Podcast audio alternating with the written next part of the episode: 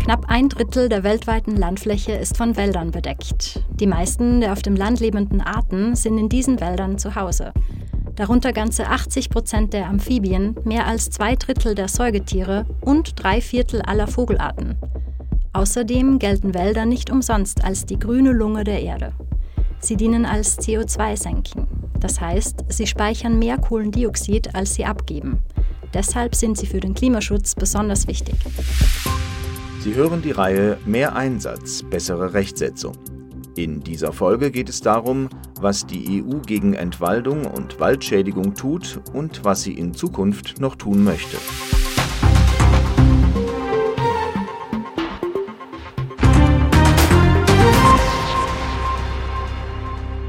Die Lage ist ernst, das ist uns allen bewusst. Um das Klima steht es schlecht und der Zustand der Wälder ist besorgniserregend.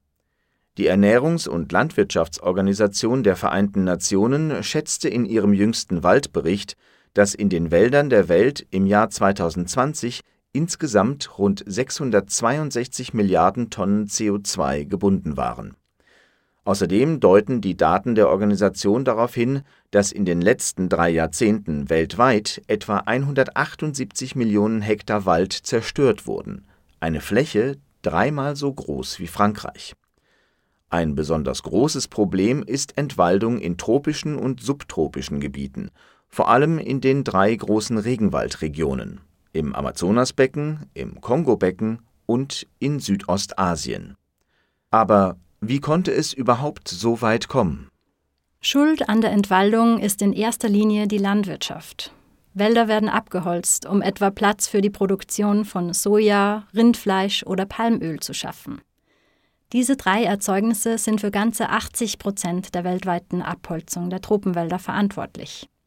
Bestimmt sind sie für den Weltmarkt und leider auch zu einem großen Teil für die EU. Wir tragen mit unserem Verbrauch also erheblich zur weltweiten Entwaldung bei. Die EU hat sich in mehreren internationalen Übereinkünften und Initiativen dazu verpflichtet, Wälder auf der ganzen Welt zu schützen. Sie geht bereits mit mehreren politischen Instrumenten gegen Entwaldung bzw. Waldschädigung vor, direkt und indirekt. In den letzten Jahren haben die EU-Organe zahlreiche Initiativen auf den Weg gebracht, um der weltweiten Zerstörung der Wälder entgegenzuhalten. Sehen wir uns einige dieser Initiativen genauer an. In den Verträgen der EU ist festgelegt, dass das Parlament die Kommission auffordern kann, Rechtsvorschriften vorzuschlagen. Das taten die Abgeordneten auch mit Blick auf den Schutz der Wälder. Im Oktober 2020 forderten sie Regeln gegen die von der EU verursachte weltweite Entwaldung. Ein Jahr später legte die Kommission einen entsprechenden Gesetzesvorschlag vor. Die darin enthaltenen Regeln sollen sicherstellen, dass Entwaldung und Waldschädigung nicht durch den Verbrauch bestimmter landwirtschaftlicher Erzeugnisse in der EU vorangetrieben wird.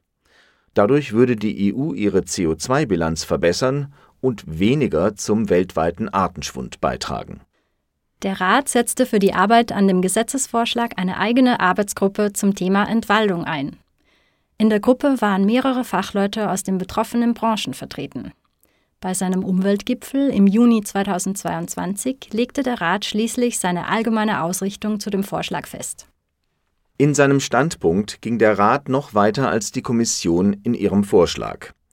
Er ergänzte die Liste der betroffenen Erzeugnisse und fügte unter anderem Holzkohle, aber auch leicht bearbeitetes Holz, Holzwolle und Holzmehl hinzu.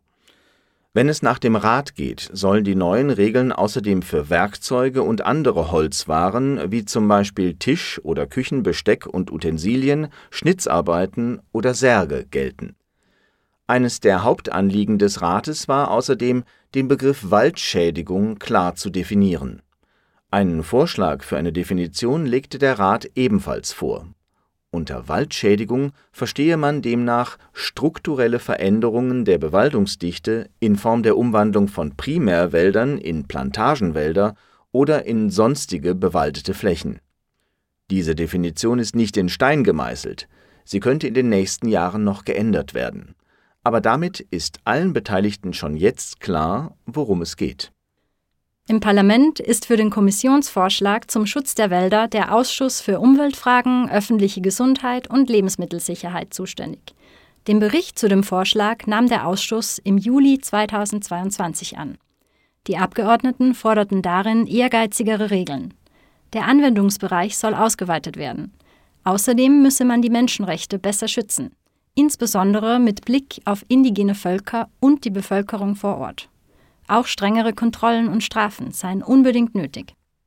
Darüber hinaus fordert das Parlament verbindliche Ziele für den Schutz und die Wiederherstellung von Waldökosystemen, insbesondere von Primärwäldern. Den Begriff Primärwald haben wir bereits in der Definition des Rates für Waldschädigung gehört. Darunter versteht man Wälder, die bisher weder bewirtschaftet noch in sonst einer Weise vom Menschen verändert wurden den Bericht zum Kommissionsvorschlag nahm das Parlament bei der Plenartagung im September 2022 an. Christoph Hansen, der Berichterstatter des zuständigen Ausschusses, sagte dazu: Wir sind für die weltweite Entwaldung mitverantwortlich. Und bei diesem Gesetz sehen uns auch andere Wirtschaftsmächte ganz genau zu. Und vielleicht tun sie es uns gleich. Wir können mit gutem Beispiel vorangehen und andere dazu inspirieren, denselben Weg einzuschlagen. Die Abgeordneten haben den Bericht also angenommen.